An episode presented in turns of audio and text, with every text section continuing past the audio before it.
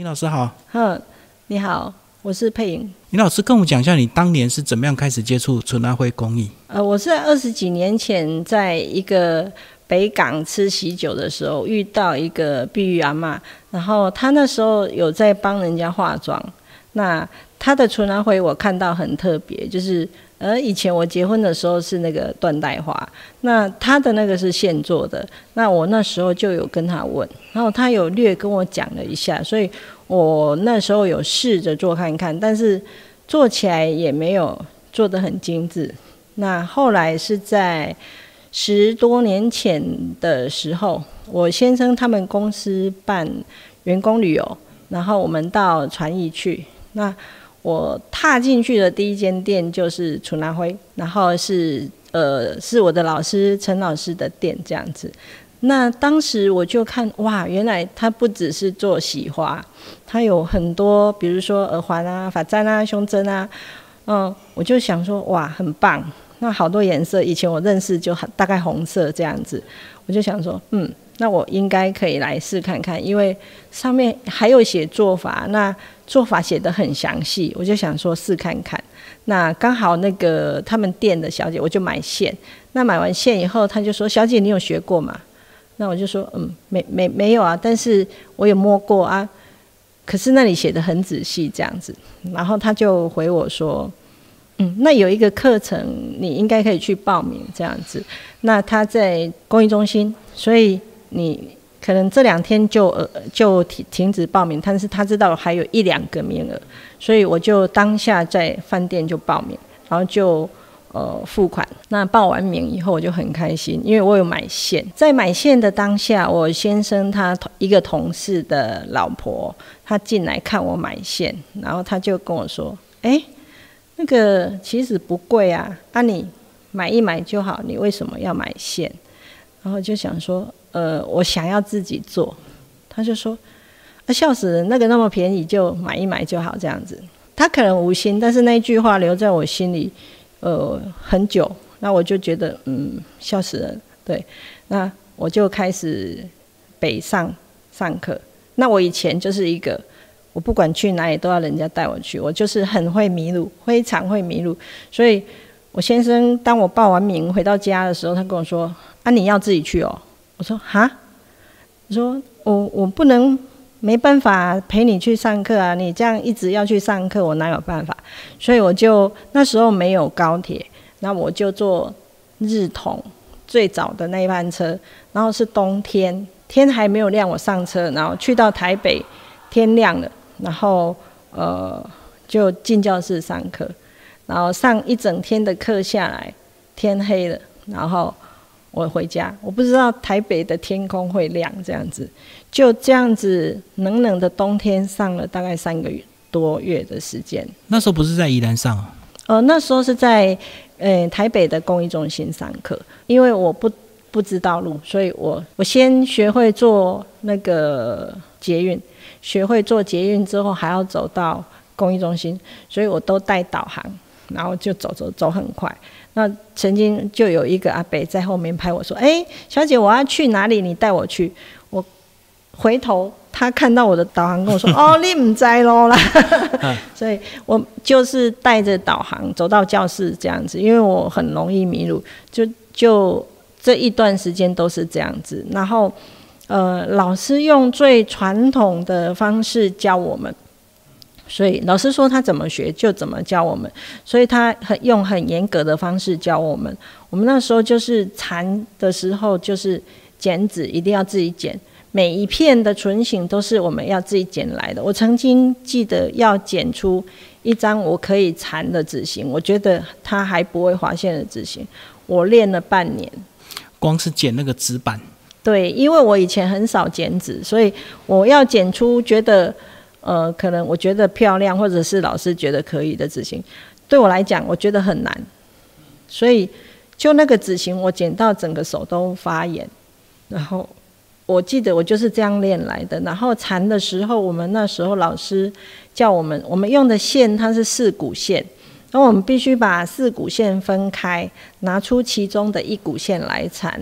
那我们铁丝只能用三十号的铁丝，那纸呢，我们用两百七十磅的纸，所以它是很软的铁丝，很软的纸，然后去做出一朵花来。我觉得我那时候还好，没有放弃。虽然那个时候老师要求的很严格，但是他在当下打了我很深的底子。如果没有他那时候的要求，应该不会有今天的我。虽然说他要我们就是一定要自己剪纸，后来我才知道为什么要自己剪纸。同样的一朵百合花，我也教我的学生剪纸，五个人做出来的百合完全不一样。就是纸的基础不一样，缠出来就不一样。对，它虽然都是宽两公分，高零点五，虽然都是这个样子，但是做出来都会有他自己的个性。我其实刚开始在学的时候，我没有那么那么大的感受，是到后来我自己在教学的时候，我才发现，老师跟我说：“你这样子做，你这样子教才是对的时候。”我才发现，因为每个人的个性不同，所以它虽然是宽两公分、高零点五，但是每个人的花都会说话。是，然后在缠的时候也是，通常我们如果心很静的时候，你就可以缠出一朵很漂亮的花。所以我们可以在当下可以看得出，比如说我如果今天这个学员，我看他今天缠的花。好像我觉得不 OK，但是我大概知道他今天一定有心事，心情不好就对。对对对对。可是你那时候上三个月只能勉强算基础班，老师还这么严格。对啊，在那个时候只有觉得说我为什么那么笨，我的旁边的人都做得很好。嗯，就做得很快，是不是？啊，你可能还在绕，还在剪纸。对，但后来我才发现他们的出街也都上了很多期。哦，重复上，对对对对，所以大家可能重复已经都接触过，但好像就我一个比较菜的菜鸟去去上课这样子，所以我那时候呃学到最后一堂课，我记得我就做很多，但是也都没有漂亮，所以我都觉得我上来台北好辛苦哦，那个东西好重，所以我就会把我不要的东西拿去垃圾桶丢掉。是，那我有一个同学是男生，他从嘉义上来。他去翻垃圾桶就拿出来，因为我那时候教其他工艺也有一点点名气，那他就翻出来，他就跟我说：“哎，你雕的对不对？”我说：“对。”那个那么丑，你那捡起来干嘛？他说：“不是啊，就是如果以后你有名的时候，我就拿来卖你。”我就当下就跟他说：“你还给我。” 他说。不是啊，我那以后就可以卖你很多钱这样子。那我就想说，哦，不行不行，这不能流入人家的手里。从此以后，我不会在教室外面丢我的我不要的东西。我我一直处在这种就是好像很艰艰辛的环境学习。那你大概学几年才开始有在教学生？大概呃，我以前接触的，如果不要算，我大概学了大概两年左右。我才开始教学生，对。那以南部这个位置，其实鹿港也有很多这个春阿辉的这个老师。你是后来有再去那边再找老师吗？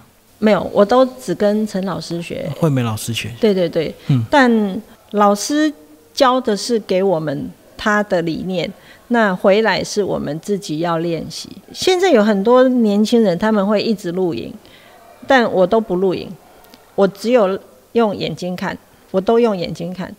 然后，我觉得我要看清楚的是老师的手法，不是看清楚手机拍的东西。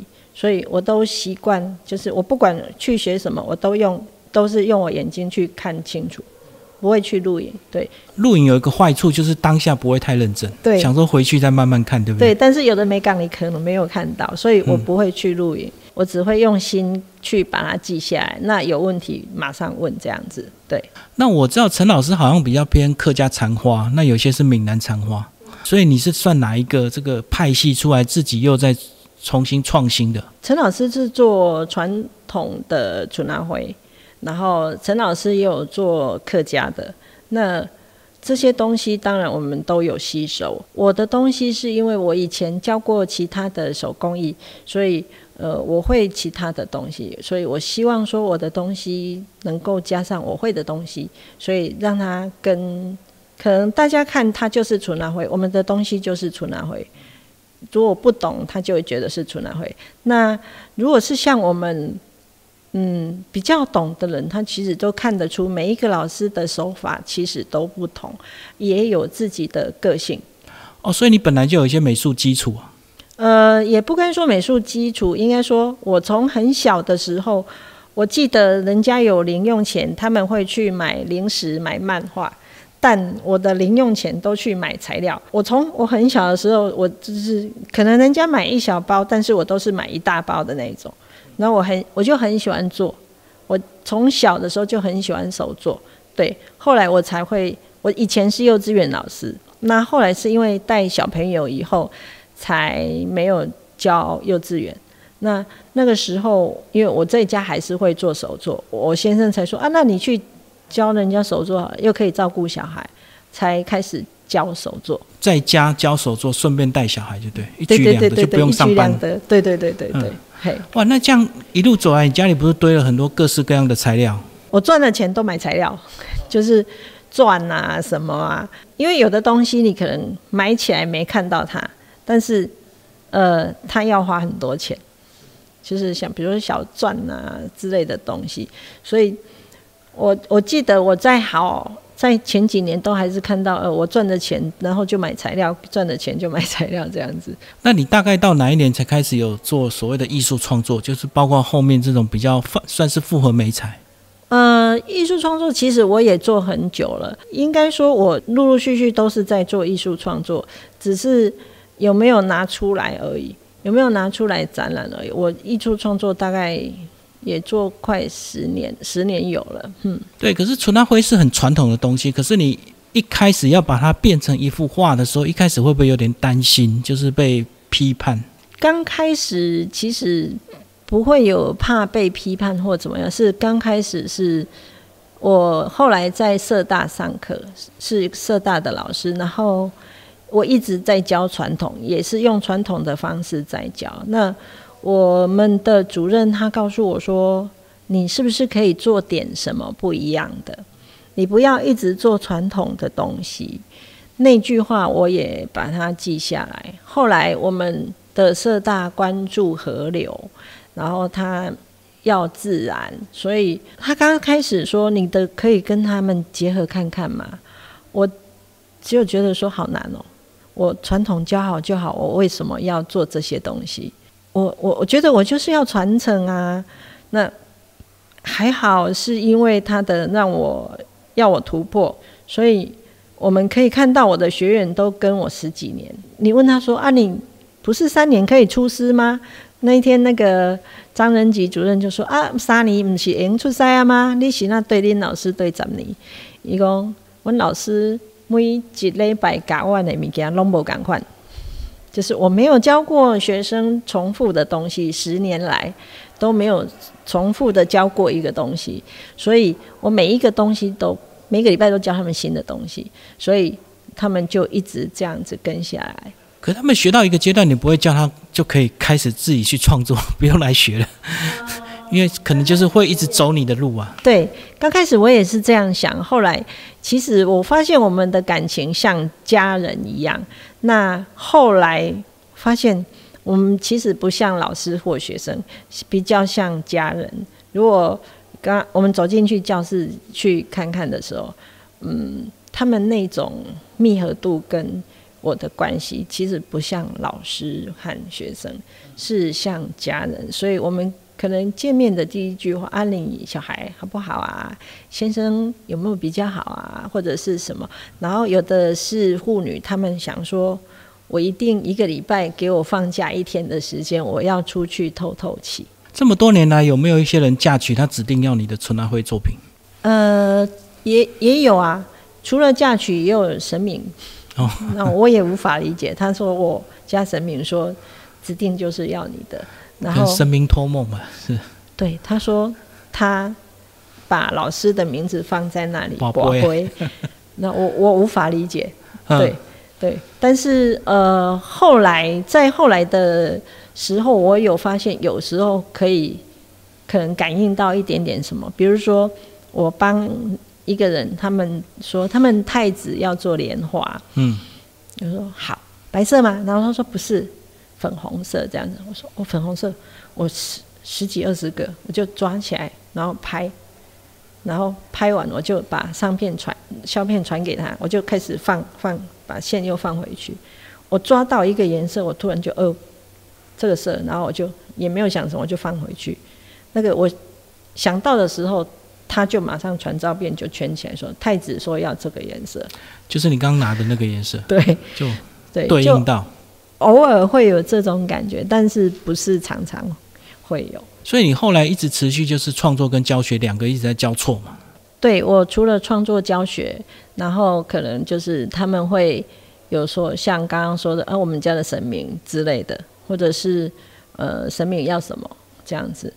都都处在这个阶段，然后展览啊，然后出国去展览啊，这样子推广。嗯，我看到很多纯阿辉的老师，他可能就在花的这个本体去研究，不像老师会把它变成一幅画。这个是因为你多年的手作经验有加持有帮助吗？会做挂画是因为被腰斩，然后几次的腰斩以后，我发现，呃，除了摆立体件，好像挂也是一个方式。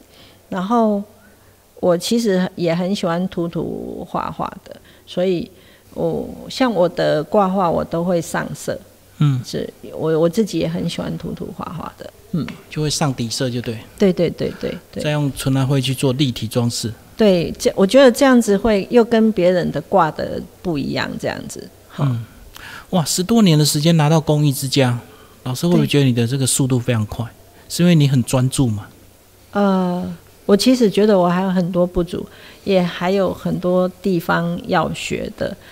呃，公益之家不是我最最终的，我其实比之比较觉得说传承是必要的，因为呃现在现在的人脚步都很快，然后压力都很大，嗯，然后其实如果你们都不像我一样有那么多的时间被要求要做什么的时候。在缠的时候其实很舒压，嗯，刚开始在学的时候当然不可能，因为它就是很深的东西，对，它就很深的东西，你就是要记。但是你只要跳过那五六个星期，你给我跳过那个五六个星期，你给我五六个星期的时间，你跳过那个时间之后，禅其实是很舒压的，就跟缠绕画一样，是不是？对对对，就很疗愈。对，所以其实他们会跟我那么久，就是。他们也让自己放松，然后也让自己疗愈。就像比如说，我记得我在专心做除那会之前，我二尖瓣脱垂很严重，嗯，我走几步路就会喘。那后来在我做了第五年或六年的时候，我发现，哎，我可以去爬山诶，而且我不会那么喘诶，其实就是我心静下来了。哦，一切就是心情愉快就对。对对对对对对。嗯。然后呃，心静下来之后，发现哎，身体也变好了。对。嗯。所以这意外的帮助。对。然后还有可能这次的策展，我觉得，如果是以我年轻的个性，我大概这次策不了展。嗯。对。那呃，因为纯安会让我能够静下来，然后。能够想更多事情，然后能够呃慢慢的处理很多事情。我不会像以前那么样冲动，或者是我可能我我就会说啊，我不要做了。就比较有艺术家的个性。以前吗？以前是以前我会说我就不干了，就没那么圆融，就对。对对对对。但是现在我可以，不管你怎么样跟我说，我都可以静下来跟他讲。嗯，对，这是我觉得春兰会给我最大的收获。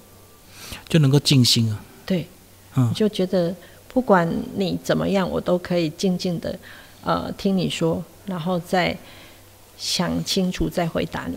老师，你有没有想过，如果十几年前你没有到传艺去看到陈安辉的这个甚至上的课，嗯，你现在还是在做一些其他的手作吗？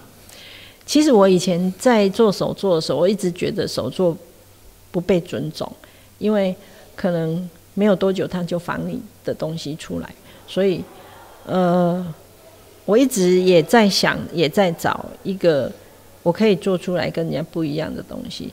所以刚刚好，老师他教我的方式就是用最传统的方式，你就是爱把你的功夫拍好，嗯，所以执行力就是家己加，唔是去印模啊出来，你的花都生命，嗯，那做出来你的花就会跟人家不一样。你如果是一板一眼模啊出来，会就做细，嘿。那你有经过那个塑胶花时代吗？嗯，有啊。塑胶花时代我是没有，呃，塑胶花时代我没有做，但是我之前有用过塑胶花，也会很专心的做。只我只是希望说我的视频跟人家不一样。我很爱我我只有我年轻我很爱漂亮的时候，我很喜欢饰品。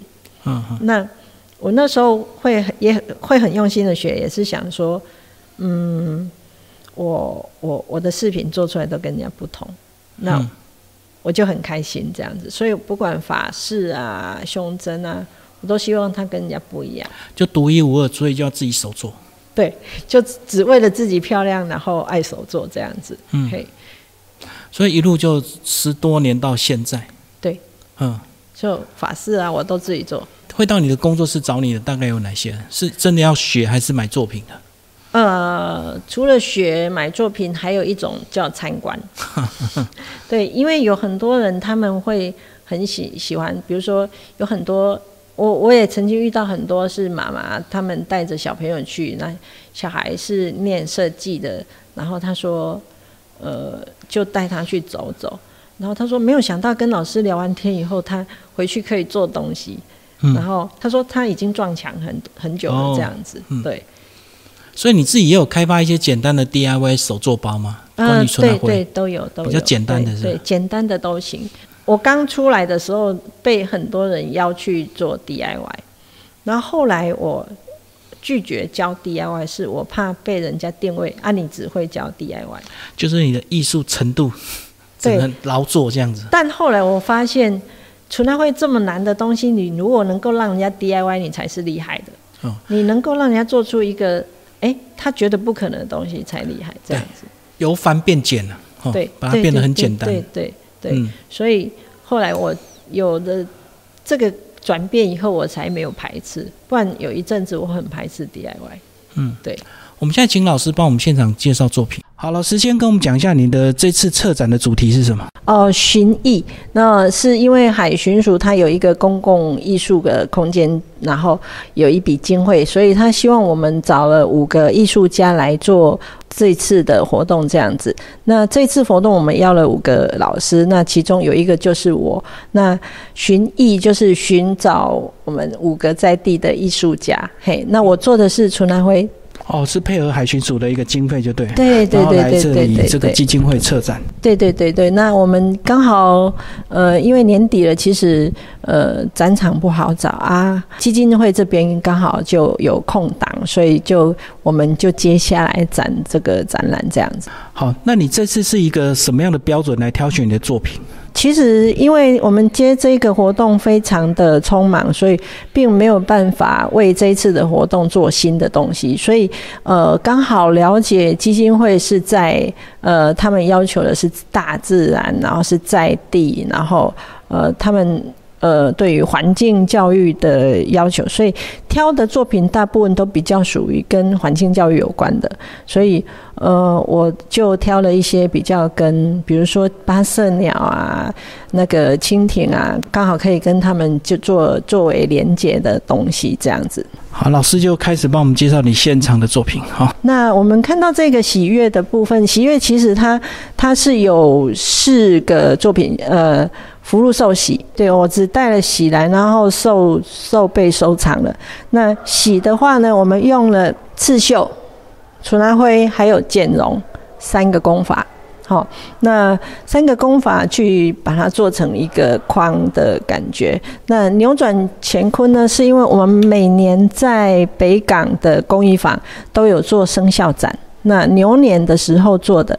好，那希望因为那时候也是疫情，就希望说可以赶快过去扭转乾坤，因为很多生意人都说很苦这样子，所以就是两年前的牛年做的，对不对？哦，对，是牛年做的。那呃，他一直在外面展的时候就觉得也还好，还好，还好，嗯，就大家都说嗯很喜气很喜气。后来我发现他回来以后，发现他给我带来很多福气，所以后来有很多人就说：“哎，这个收藏好吗？”我说：“哦，如果要的话，再再做一个，这个我要自己留着。”哦，他真的带了很多福气回来。对对对对。那我们看到原香，原香我们知道，呃。八色鸟，它在全世界有最多八色鸟的地方在台湾，然后台湾有最多八色鸟的地方在云林的林内湖北。好，那呃，做八色鸟就是希望大家说，为什么现在八色鸟变少了？就是它的栖地被破坏破坏了。对，所以呃那时候才会有这个创作的来源这样子。嘿，那我们看到的这四个。梅兰竹菊，嘿，这四个呢是，如果我们看到一般做传统纯拉灰梅兰竹菊，它大概会隔成四格，然后做做做出来，四格拼成一副就对。对对对，那我希望它是一个。比较不一样的，所以我就用了一个刺绣的框去把它做出来，然后把它框的东西拿掉，然后把把它变成是一个立体框的的方式。好，那我们在绿呃，比如说梅花，我们看到绿绣眼会在那里玩，所以我就把绿绣眼做上来。好，那兰花就会有蜻蜓啊、蝴蝶啊，所以就把它做上来。那刚好有个可以跟基金会做一些连接。呃，竹子的部分，因为八八色鸟喜欢在阔叶林的底下找食物，所以我们才呃在竹子的部分做上八色鸟。好，那菊花呢就做蜜蜂。嘿，诶，这个相对平面的这个作品比较难度高，对不对？因为立体，对对对，只要是立体三百六十度都要注意。对，你就必须像我家里有做一只大的公鸡，那整个公鸡都没有任何的东西去支撑，你就用纯拉灰的功法去做出来的时候，你又就要把那个重的比例抓好，它才能够站起来。对，就是这样子。那这个作品呢是。呃，金虎纳财是虎年今年的时候做的，然后那时候想要做就的时候就设定说要用三个颜色，只用三个。自我挑战，对不对？对对对，三个颜色做出老虎出来。那在家里的老虎啊，就是要镇宅。那如果你要镇宅，它就不能够太凶。哦，要祥和一点。对，那门外的才要凶一点。对，他他要去咬咬坏人，然后在家里的是要吓坏人而已。嘿，所以我有先生就说：“哎，我怎么走到哪里都觉得他看着我这样子。”他说：“哦，对对对，所以你不能做坏事。”这个是意外的效果吗？嗯，其实本来没有预期会这样子。对对，本来没有预期这样子，只是希望说用三个颜色去挑战。所以颜色多相对简单呢。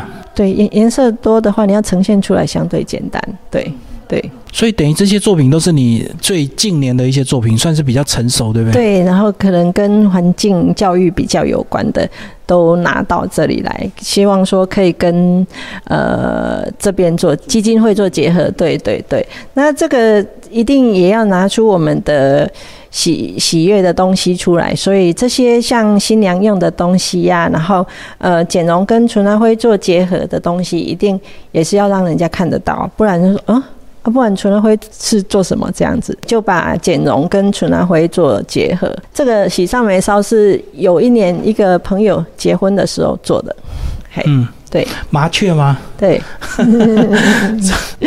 后来我想要做山麻雀，山麻雀在它在台湾只剩下一千多只。可是南部地方大家对麻雀很头痛哎，尤其是农民啊。对，但是在山上，他们现在在富裕山麻雀，哎，因为山麻雀它比较。没有办法像麻雀这样。这个黄昏是听到一个故事。其实我刚开始也有做一个类似的作品。那后来我那个作品被一个医生收藏了。然后他收藏的时候，他告诉我，他他看到那个作品，他有看到他家乡的感觉。然后他说，我小时候就是赤脚在这个田里田里跑，然后就是看到芦苇草，看到。这些蒲公英看到蜻蜓这样子，他想到他以前就是黄昏走在田里的的那种心境。后来，呃，就那一幅画就给他收藏了。之后我再重新创作一个比较不一样的，因为对于收藏者的尊重这样子。这个窗外是因为前一阵子被腰斩，然后展览的时候你必须做很多新的创作，然后在做创作的时候你需要很多时间。我们的东西就是一条线一条线去产出来，所以他要花很多的时间去做。那在创作的时间几乎没有时间可以出外走走。我很喜欢去山上走走，但是都没有时间。所以它是我幻想着窗外的美景，然后做出来的。哦，就是你在工作之余的想象，对不对？对对对对对。然后我就想把那个心境做做出来，这样子。这个有时候作品很难中断，是有时候在接线很麻烦，对不对？接线其实熟练了就还好，他在新手接线可能会觉得真的很难。那像我们这种比较熟练的话，接线其实不难，就是熟练了就好，什么东西都一样了。但是心情还是会想要把作品做一个段落嘛，对不对？哦，对啊，就是有时候你会你在创作的时候，你会想要做到某一个点才停下来。就有的时候就会觉得啊，已经很晚了，但是还还还还要把它再做一下，就是要坚持把一个部分做完。对对对。那熊在乎你呢，是因为我也是去喝朋友的喜酒，然后他的那个背板就跟这个感觉就是一模一样，然后就有两只熊，那这两只熊。是，也是我用剪绒的工法做的，只是它跟我们看得到普通的剪绒不一样，它的毛没有那么蓬，所以它很像是我们买来的两只熊放上去，也是剪绒跟纯蓝灰的结合。现在剪绒结合纯蓝灰是个趋势吗？还是老师独特的功夫？是我自己本来就喜欢毛茸茸的东西，所以我才把它做结合。对，那这个祥狮线瑞是做那个我们。云林北港老头塞、八杠老秀喜的老头塞，他们的那个狮头，他们有很多狮头都是黄色的。嘿，那我那时候看到他们好多也有小狮头，那我就很喜欢。那呃，我就想说，那我把他们的立体的东西平面化。然后做出来以后，他他们黄师傅就说：“哦，这个可以给我们。”我说：“好啊，那你给我一个石头。” 对他，他们很喜欢这个，那我我是很喜欢他们的石头，这样交换就对。对对对对对。好，最后老师讲一下，我们明年即将兔年来到哈，你对未来的一年有没有什么新的想法？呃，其实我觉得这几年的疫情，大家都非常非常的辛苦，所以呃，希望来年兔年大家都能够。连连大发，所以呃，接下来兔年我会做一个莲花兔，年年都大发。对，啊，预计多久能完成？北部有邀一个生肖展，在他的生肖展，嘿，对对，会完成。对，在中山公民会馆。是，好，谢谢佩莹老师。好，谢谢。